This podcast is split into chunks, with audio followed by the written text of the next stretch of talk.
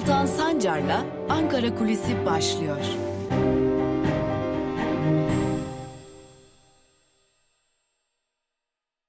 Merhabalar, günaydın sevgili Özgürüz Radyo dinleyicileri. Özgürüz Radyo'da haftanın son gününe doğru yaklaşırken bir kez daha birlikteyiz. Bugün Ankara kulisinde kutuplaşma konusuna eğileceğiz. Malum MHP Genel Başkanı Devlet Bahçeli'nin kutuplaşmayı zirveye taşıyan açıklamaları var. HDP kapatılsın açıklamaları, CHP il başkanından tutalım da CHP'lilere terörist demeye varan açıklamaları. Tabi sadece bu değil. AKP Genel Başkanı ve Cumhurbaşkanı Erdoğan, İçişleri Bakanı Süleyman Soylu da bir yandan HDP'lilere terörist derken, HDP'ye terör örgütü derken bir diğer yandan CHP'lilere de terörist demeye, militan demeye, DHKPC militanı demeye devam ediyorlar. Ve tabii İyi Parti hedef alınıyor. E, Millet İttifakı'nın içerisinden İyi Parti çekilip koparılmaya çalışılıyor. Bir diğer yandan baktığımızda Cumhurbaşkanı Erdoğan Saadet Partisi Yüksek İstişare Kurulu üyesi Oğuzhan Asil Türk ile görüşerek Asil Türk ve e, mevcut Saadet Partisi Genel Başkanı Karamollaoğlu arasındaki o çelişkiye oynamak ve buradan belki de Saadet Partisi'ni o e, durdukları noktadan başka bir yere çekmek amacı güdüyor. Peki Tüm bunlar tabanlarda nasıl karşılık buluyor? Siyasetin nabzı yüksek bunu biliyoruz. Siyasetin nabzı genelde Türkiye'de hep yüksek olur. Peki tabanda karşılık buluyor mu? E tabi malum zaman zaman Türkiye'nin siyasetinin yükselen nabzı tabanda çok ciddi bir şekilde karşılık buluyor. Kutuplaşma derinleşiyor hatta öyle ki çatışma ortamına gelebiliyor. Lakin Bugün bu videoyu hazırlarken ya da bu kaydı hazırlarken şunu söyleyelim ki görüştüğümüz bütün araştırma şirketlerinin temsilcileri neredeyse herhangi bir partiye, herhangi bir gruba, herhangi bir ideolojiye angaje olmamış tamamen kamuoyu araştırması üzerine yoğunlaşan şirketlerden bahsediyoruz tabii ki.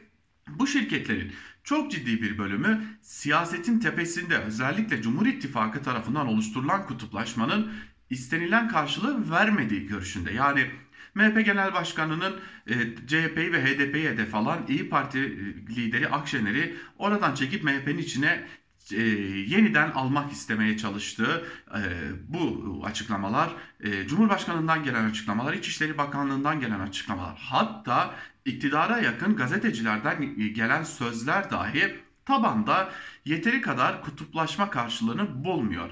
Şimdi biraz daha ayrıntılarına inip baktığımızda e, tabii ki bu sözler aynı zamanda araştırma şirketlerinin e, verilerinden ve sosyologlardan elde edilen veriler. Biraz daha ayrıntılara indiğimizde Türkiye'de taban geçişkenliği belki de hiç bu kadar yüksek olmamıştı. Yani bir AKP'li yeri geldiğinde CHP'ye oy verebilecek noktaya gelmiş durumda. Ya da e, çok dikkat çekicidir bir İyi Partili e, bir biçimde HDP'nin savunduğu şeylerin partisi tarafından savunulmasına karşı çıkmayabiliyor. Örneğin güçlendirilmiş parlamenter sistem, örneğin erken seçim, örneğin e, Türkiye'nin ekonomisi konusunda. Belki yöntem olarak farklılıklar olsa da her iki partide kimi noktalarda aynı yerleri savunabiliyorlar. İşte tüm bunlar Türkiye'de taban geçişkenliğinin olduğunu ve bu taban geçişkenliği nedeniyle Cumhur İttifakı'nın yaratmak istediği o kutuplaşma ikliminin tam anlamıyla başarıya ulaşmadığını gösteriyor. Peki ne olacak? Yani e, AKP Genel Başkanı Cumhurbaşkanı Erdoğan, İçişleri Bakanı Süleyman Soylu, MHP lideri Bahçeli, e, iktidara yakın gazeteciler, sözcüler, yöneticiler, atanmışlar herkes bir açıklama yapıyor ve tabanlardaki kutuplaşmayı derinleştirmeye çalışıyor. Peki amaca ulaşılmıyorsa bundan sonra ne yapılacak?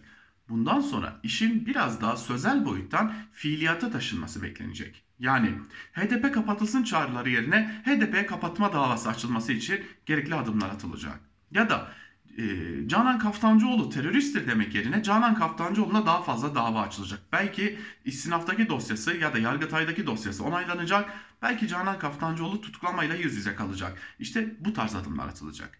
Malum artık sözel olarak karşılık bulunmadığı için araştırma, araştırma şirketlerinin temsilcilerine göre artık iktidar çaresizce söylediklerini yapma yoluna gidecek. Yani kutuplaşmayı derinleştirerek kendi tabanlarını konsolide etme çabasını artık sözü eyleme dökerek yapmaya çalışacak. Eğer bunda da karşılık bulunamazsa anlaşılıyor ki Cumhur İttifakı için artık düşük oy alma zamanı cidden gelmiş durumda ve Türkiye için de ciddi bir kutuplaşma iklimi yeniden karşımızda olacak. Belki de başarıya ulaşacak çünkü ve bu kutuplaşma iklimi Türkiye açısından zor zamanların hala beklemekte olduğunu da gösteriyor. Yeri gelecek kimileri darbeyle, kimileri teröristlikle, kimileri işbirlikçilikle, kimileri yurt dışından yurt dışından gelen örgütlerin maşası olmakla, dış dış güçlerin maşası olmakla suçlanacak ve buna dair artık sadece sözde kalmayacak. Aynı zamanda bu sözler eylemede dökülecek gibi görünüyor. Ankara'yı gergin günler beklerken e, tabana da gerginliğin yayılması için fikir çalışmalarının devam ettiğini, beyin fırtınalarının devam ettiğini de belirtmekte fayda var. Çünkü şu an itibariyle Cumhur İttifakı siyasetin zirvesinde yarattığı gerilimin tabanda karşılık bulmadığının çok iyi farkında diyerek bugünlük de Özgürüz Radyo'da Ankara Kulisi'ni noktalayalım. Yarın tekrar görüşebilmek umuduyla hoşçakalın.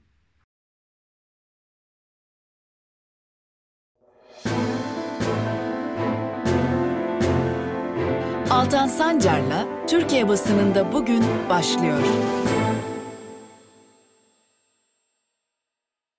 Günaydın sevgili Özgürüz Radyo dinleyicileri. Özgürüz Radyo'da hafta içi ergin olduğu gibi bugün de birlikteyiz ve bugün de Türkiye'nin öne çıkan gazete manşetlerini ve aynı zamanda öne çıkan köşe yazılarını sizlerle paylaşacağımız yaklaşık 30 dakikalık bir maraton halinde yürüteceğimiz Türkiye basını da bugün programı başlıyor.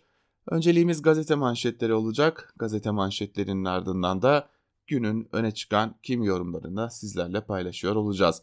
Ve ilk gazetemiz Yeni Yaşam bugün. Yeni Yaşam gazetesinin bugünkü manşetinde hukuk tamamen ortadan kaldırıldı sözleri var.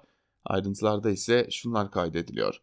Asrın Hukuk Bürosu PKK lideri Abdullah Öcalan'ın bulunduğu İmralı cezaevinde son bir yılda yaşanan hak ihlali raporunu açıkladı. Rapora göre Öcalan ve İmralı'da kalan diğer tutuklular Hamili Yıldırım, Veysi Aktaş ve Ömer Hayri Konar 2020 yılında avukatlarıyla hiç görüştürülmedi. Aileleri ise sadece bir defa İmralı'ya götürülürken Öcalan'ın ve diğer tutukluların yasal telefon hakkı da sadece bir defa kullandırıldı.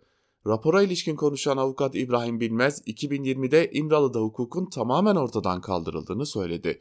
Bunu sistematik işkence olarak değerlendiren Bilmez, İmralı'nın müvekkillerinin maddi ve manevi bütünlüklerinin korunup e, korunmadığına yönelik şüphelerinin her geçen gün daha da arttığı bir alan haline getirildiğine işaret etti. Bilmez, kamuoyuna da duyarlılık çağrısı yaptı.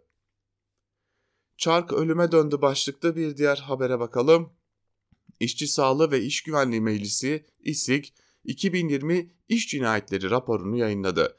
Rapora göre sadece geçen sene tespit edilen en az 2427 işçi iş cinayetlerinde hayatını kaybetti. Covid-19'unda iş cinayeti sayıldığı raporda en fazla iş cinayetinin 356 ile Aralık ayında yaşandığı belirtilirken en fazla ölüm 442 ile Tarım Orman İş Kolu'nda meydana geldi. Bunu 355 iş cinayetiyle inşaat yol iş kolu takip etti. Virüs salgını nedeniyle bu sene en fazla ölüm yaşanan iş kollarından biri de Sağlık Sosyal Hizmetler İş Kolu oldu.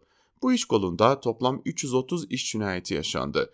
148 kadının ve 68 çocuğun iş cinayetlerinde hayatını kaybettiği belirtilen rapora, raporda ölen çocuklardan 22'sinin 15 yaşından küçük olduğu kaydedildi. 2019'da toplam 1736 iş cinayeti yaşanmıştı.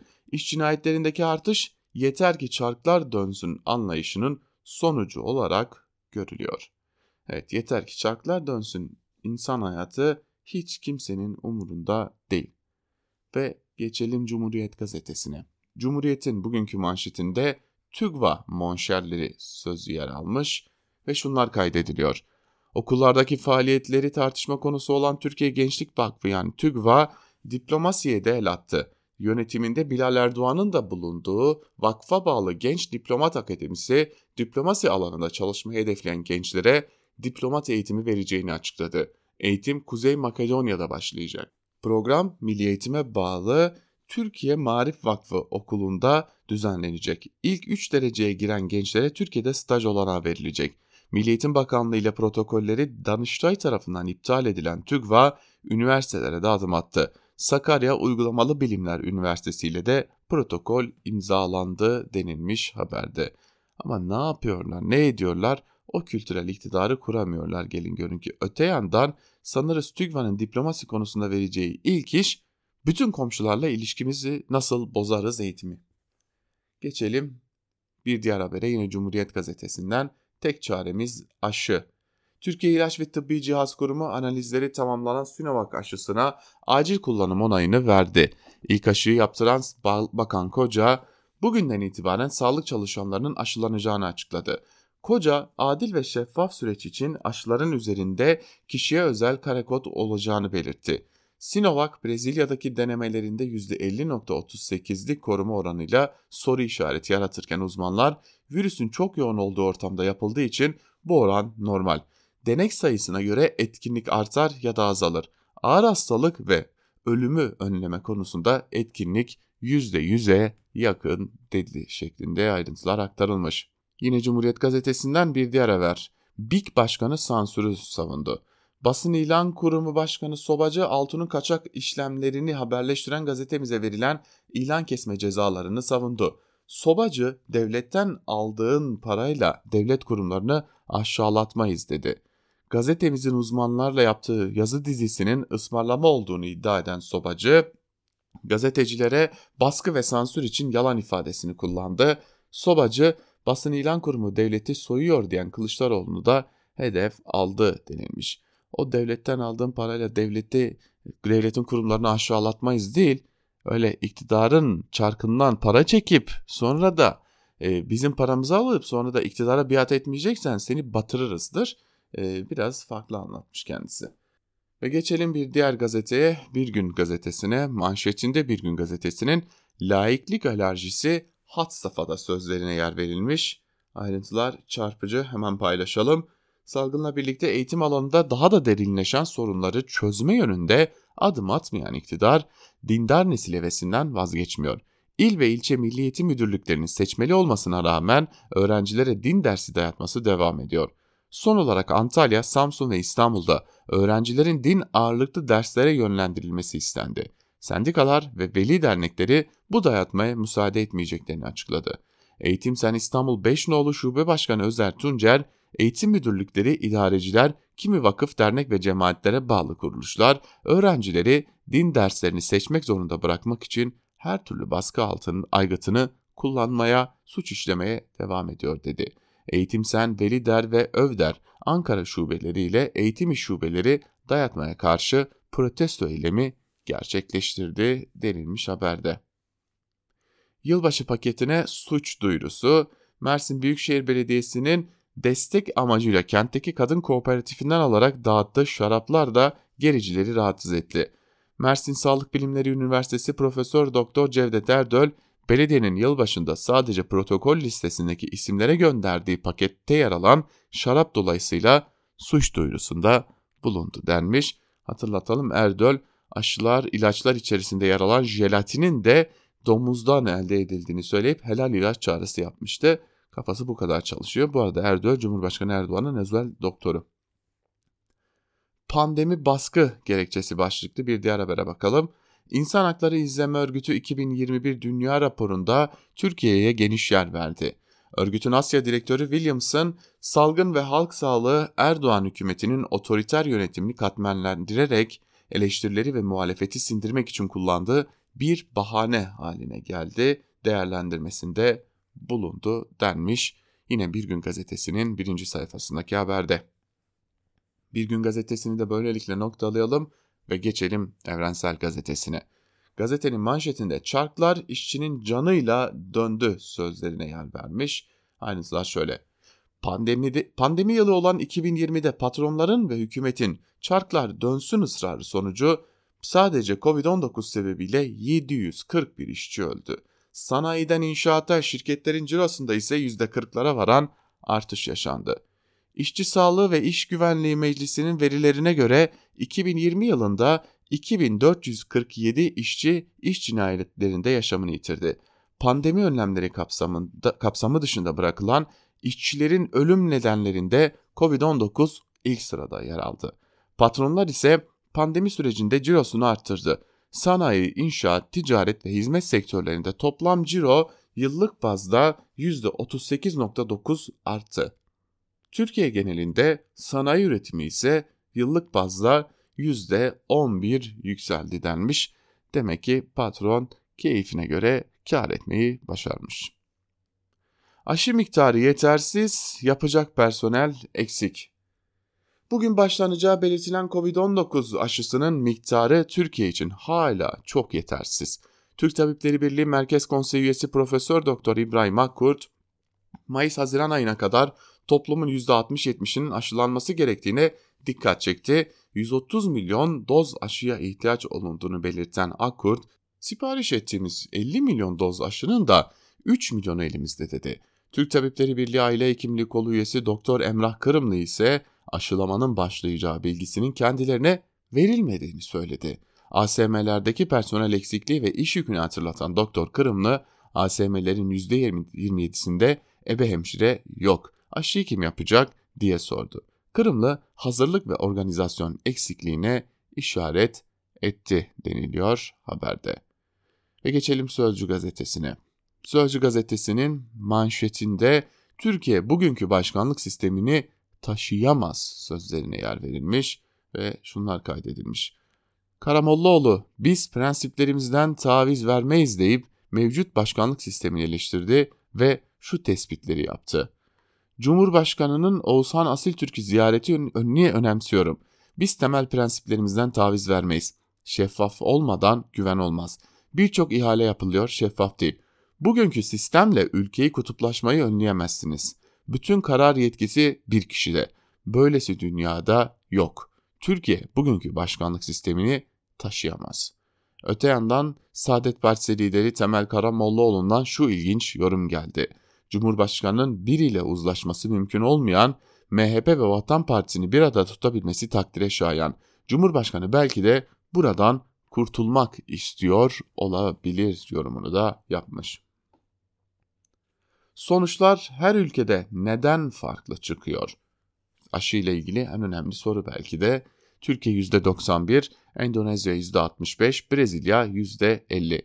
Aşı aynı aşı. Çin üretimi Sinovac kor koronavirüs aşısı. Ancak 3 ülkedeki aşı etkinlik sonuçları farklı çıkıyor. Bir hata mı var? Vatandaş merak ediyor.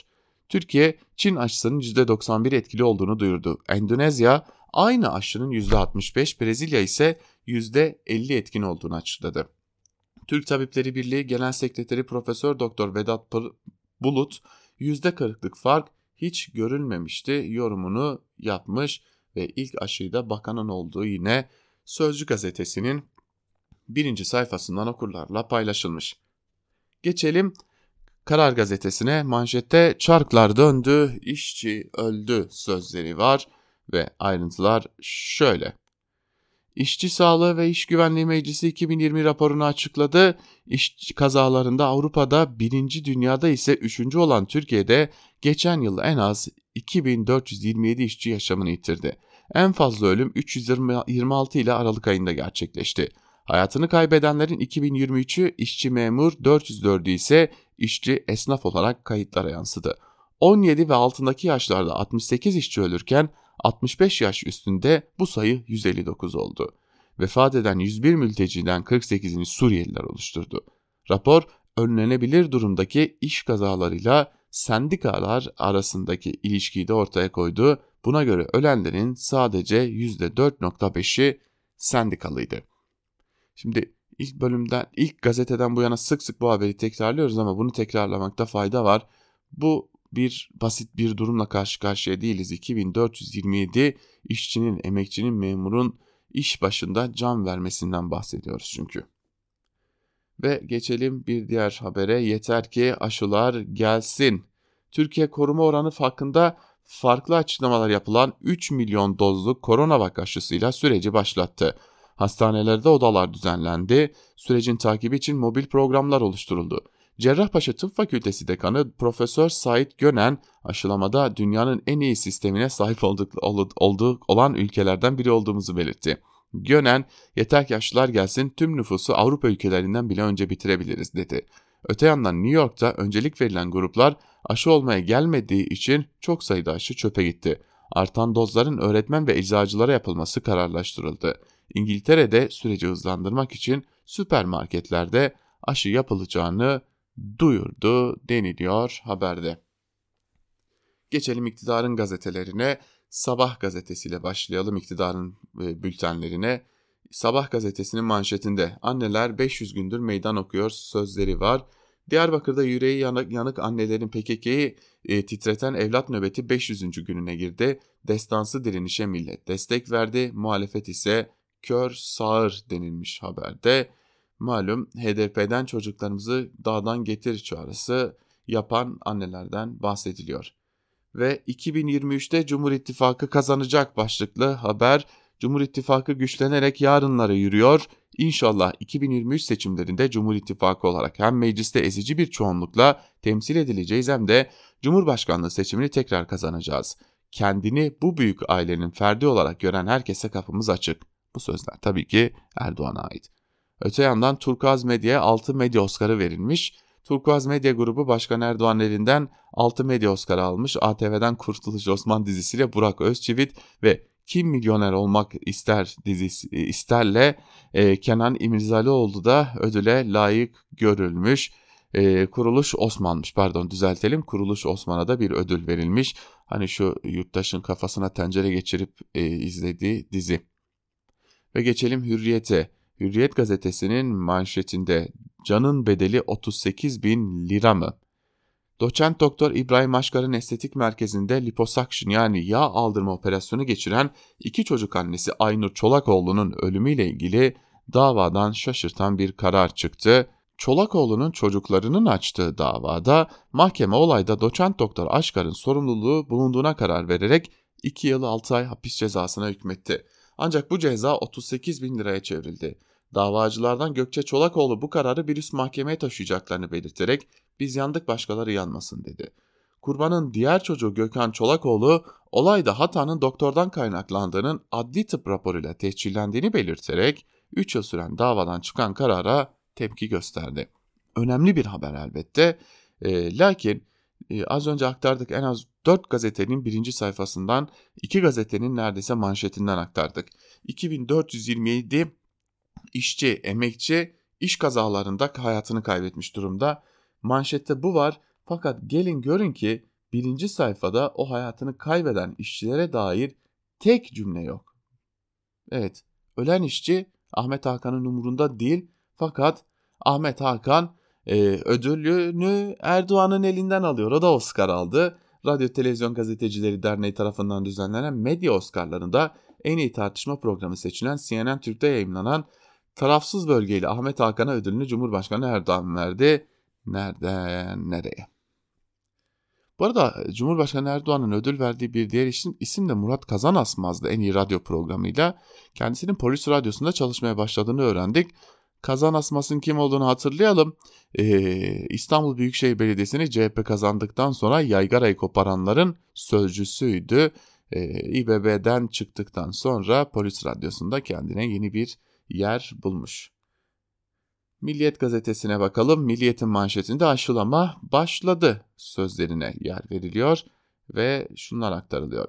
Türkiye İlaç ve Tıbbi Cihaz Kurumu analizleri tamamlanan koronavak aşısı için acil kullanım onayı verdi. Onay sonrası Sağlık Bakanı Fahrettin Koca ve Bilim Kurulu üyeleri Ankara Şehir Hastanesi'ne giderek burada aşı oldu.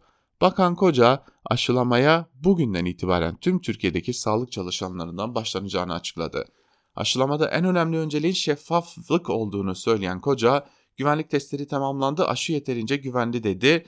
Devlet büyüklerinin aşı olmasının vatandaşlar için örnek teşkil ediciliğini vurgulayan Koca, eski eski günlerimize dönmek için herkes mutlaka aşı olmalı. Önümüzdeki günleri aydınlık olacağına inanıyorum demiş. Bakın burada dikkat çekici çarpıcı cümle şu. Deniliyor ki devlet büyükleri aşı olsun aşıya teşvik olur. E, İngiltere'de ise şu deniliyor. Birilerini aşıya teşvik etmek istiyorsanız ey devlet büyükleri sıranızı bekleyeceksiniz. İşte fark. Bazen fark rahatsız edici olabiliyor. Azil maddesi geçti başlıklı bir haber. ABD Kongresi'ne yapılan baskından sorumlu tutulan Başkan Trump hakkındaki azil maddesi ABD Temsilciler Meclisi'nde kabul edildi. Trump'ın isyana teşvikle suçlandığı maddeye 10 cumhuriyetçi vekilden de destek geldi. Azil sürecinde son kararı Senato verecek. Trump hakkında ikinci kez azil süreci başlatılan ilk ABD başkanı oldu. Evet burada da görüyoruz ki hayatını kaybeden 2427 işçiye dair tek satır yok. Aman iktidara zeval gelmesin. Ve geçelim Yeni Şafak'a. Manşette adamlarınız yakalandı sözlerine yer veriliyor ve ayrıntılar şöyle. Savunma Sanayi Başkanlığındaki casusluk ve rüşvet operasyonunda ilginç bilgiler ortalığa döküldü. Gözaltına alınan müşavirlik firması sahibi Emre Alp Durmaz, İsrail yapımı insansız hava aracı Heron'u Türkiye'ye satan Mehmet Durmaz'ın oğlu çıktı. Durmaz M60 tanklarının modernizasyonunda Türkiye'yi zarara uğratmakla suçlanmıştı denilmiş haberde. Ankara'ya dijital depo. WhatsApp'ın veri hırsızlığı önlemlerinde gündeme getirdi. Ulaştırma ve Altyapı Bakanlığı fizibilite çalışmalarını sürdürdüğü Ulusal Kamu Entegre Veri Merkezi'nin inşaatına bu yıl başlayacak. Böylece Türkiye'nin verileri Türkiye'de kalacak. 308 dönüm arazi üzerinde kurulacak tesiste teknolojik ekipmanların yer alacağı 15 bin metrekare beyaz alan oluşturulacak. Sistemler nükleer elektromanyetik saldırılarda bile kesintiye uğramayacak deniliyor haberde. Ve devam edelim Akit'e bakalım şimdi de. Akit'in manşetinde ise o zatın her lafı oksijen israfı sözlerine yer verilmiş. Partisinin 4 ildeki kongresine olan kongrelerine canlı bağlanan Cumhurbaşkanı Erdoğan önce sözde Cumhurbaşkanı ifadelerini kullanıp önceki günde seçim kişi Cumhurbaşkanı yapmaz sözlerini sarf eden CHP lideri Kılıçdaroğlu'na sert çıktı. Bu karikatür zatın kürsüde ettiği her lafın Allah'ın verdiği havayı boşa tüketmektir demiş. Artık kutuplaşma en zirveye taşındı. Bundan belki çok değil 5 yıl 6 yıl önce ya da 10 yıl önce diyelim bir cumhurbaşkanının böyle konuşacağı kimsenin aklına gelmezdi. Ve Akit ile birlikte manşetleri noktalayalım, gelelim günün öne çıkan yorumlarına. Başlayalım köşe yazılarına. Hemen nasıl terörist oldum başlıklı Duvar gazetesindeki Dinçer Demirkent'in yazısının bir bölümünü aktaralım sizlere. Bundan 5 yıl önce Türkiye'de onlarca yurttaşın yaşamını kaybetmesine yol açan ilan edilen sokağa çıkma yasaklarında insan bedenlerinin günlerce yerlerde kaldığı çatışmaların sonlanması barışını sonlanmasını barışı talep eden bu suça ortak olmayacağız bildirisine imza atan bütün akademisyenler gibi terörist ilan edildim. Arkadaşlarımla birlikte odasına gittiğimiz dönemin dekanının imzamızı çekmemiz durumunda terörist sayılmayacağımıza ilişkin ahlaksız telkinler duydum. Üniversiteye karşı bizzat üniversitenin rektörü İbiş tarafından girişilen her türlü saldırıya direnmek için örgütlü bir çabanın içinde oldum. Bundan 4 yıl önce İbiş tarafından gönderilen liseler marifetiyle onlarca hocam ve arkadaşımla birlikte Bakanlar Kurulu tarafından terörle iltisaklı ilan edilerek 20 yıl önce girdiğim kapıdan kovuldum. Lise müdürümün kapısından kovulurken yaşadığım duygu sızdı içime ihraç haberini aldığımda. Doğru yapmıştık. Bizleri kovanlar dahil herkes biliyordu bunu.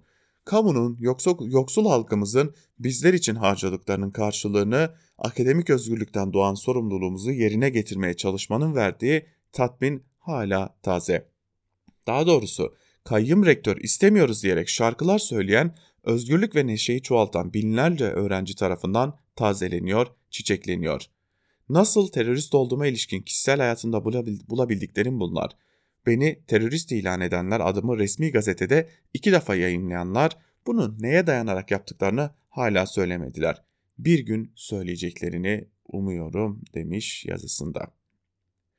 Ve devam edelim T24'ten Mehmet Yılmaz'la Yılmaz bir tek aşı konusunda fikri yok başlıklı bir yazı kaleme almış. Yazının bir bölümü şöyle.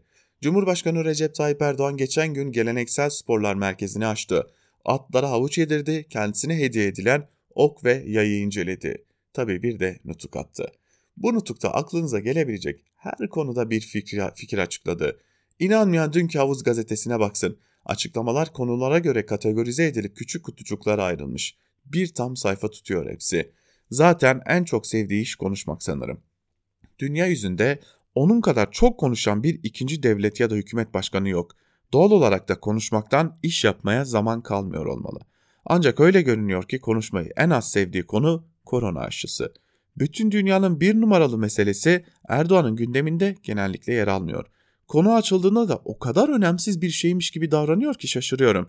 Geçen gün bakanlarıyla 4 saat süren bir toplantıyla ilgili açıklamasını yaparken Sağlık Bakanı'na dönüp herhalde hafta sonuna kadar buna başlayacağız değil mi diye sordu. 4 saat boyunca ne konuştular ki aşının ne zaman başlayacağının kesin bir tarihe bağlamadan toplantıyı bitirdiler diye düşünmeden edemedim.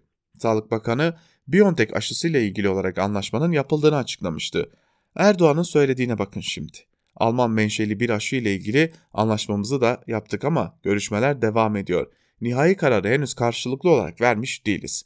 Anlaşmamızı yaptıysak neyi görüşüyoruz? Nihai kararı vermemiş isek anlaşmayı nasıl yapmış oluyoruz? Gerçek bir bilmece değil mi? Cumhurbaşkanının sözlerinden anlıyoruz ki Türkiye dünyadaki tüm aşı geliştirme ve üretim faaliyetlerini yakından takip etmekte ancak elimizde aşı yok. Sipariş verilen 3 milyon doz aşıdan söz ediliyor ki onun da gerisi ne zaman gelecek, gelecek miktar kaç kişiye yeter bilemiyoruz. Kiminle konuşsam bir numaralı mesele aşı ama belli ki devletimizin bir numaralı meselesi aşı değil. Yöneticilerimiz Kılıçdaroğlu'ndan 1 milyon lira kapmak, Kaftancıoğlu'nu hapse tıkmak, Kavala ve Demirtaş'ı hapiste çürütmek, parti kapatmak, ne olursa olsun gelecek seçimi kazanıp bir 5 yıl daha idare etmekten başka bir meseleleri yokmuş gibi davranıyorlar diyor yazısında. Ve tam da bu konuyla bağlantılı e, Cumhuriyet Gazetesi'nden Erdal Sağlam da aşı fiyaskosu ekonomiyi kötü vuracak başlıklı bir yazı kaleme alıyor ve yazısının bir bölümünde şunları kaydediyor. Bu noktada hesaplanmayan önemli unsurlardan biri yaşanan aşı fiyaskosu. Aşı fiyaskosunun sürmesi halinde bu yılki büyümenin daha da aşağıda gerçekleşme ihtimali yüksek. Sadece turizm açısından değil, ekonominin her alanında bu fiyaskonun olumsuz sonuçlarını görebiliriz. Diyeceksiniz ki sadece ekonomide mi, eğitim başta olmak üzere her alanda aşı fiyaskosunun zararlarını göreceğiz. Çok doğru, ileriye dönük çok önemli faturaların biriktiğini görüyoruz ama iktidar bari ekonomiyle ilgili kaygı nedeniyle aşı fiyaskosunu artık çözse bir yola koysa diyerek bu konuya ağırlık vermek gerektiğini düşünüyorum. Kültür ve Turizm Bakanı Mehmet Nuri Ersoy, Türkiye'nin 2021 yılında 31 milyon turist sayısını 23.3 milyar dolarlık da turizm gelirini aşmayı hedeflediğini açıkladı. Turizmde V çıkışı beklediklerini kaydeden Bakan Ersoy, Mart ayında vaka sayısında 2000, Nisan'da binli rakamlarla aşılamanın da etkisiyle ineriz diye hedefliyoruz şeklinde konuştu. Bu rakamların ne kadar gerçekçi olduğunu anladığımız kadarıyla Mart hatta Nisan ayı geldiğinde ancak görebileceğiz. Ancak hem dünyada özellikle de Türkiye'deki aşılama faaliyetlerinin olumlu gittiğini söyleyemiyoruz. Dünyada yeni tip koronavirüs vakaları artarken aşılama başlamasına rağmen karantinaların, kısıtlamaların arttığını görüyoruz. Son olarak Japonya'da pandemiyle ilgili olağanüstü halin ekonominin %60'ını kapsayacak ölçüde genişletildiği haberleri vardı. Yaşanan bu kaos içinde aşılamayı mümkün olduğunca çabuk ve etkin yapacak ülkelerin öne çıkacağı anlaşılıyor. Toplumun %60'ını aşılamayı başaran ülkeler ne kadar çabuk bu hedeflere ulaşırsa o kadar çabuk toparlanmaya başlayacaklar. Sadece turizm alanında değil, her alanda aşılama per performansları ülke ekonomilerini öne çıkaracak diyor Erdal Sağlam ve Türkiye açısından pek de umutlu konuşmuyor diyelim ve böylelikle bugünlük de Türkiye basınında bugün programımızı noktalayalım. Yarın tekrar Türkiye basınında bugün programıyla görüşebilmek umuduyla Hoşçakalın.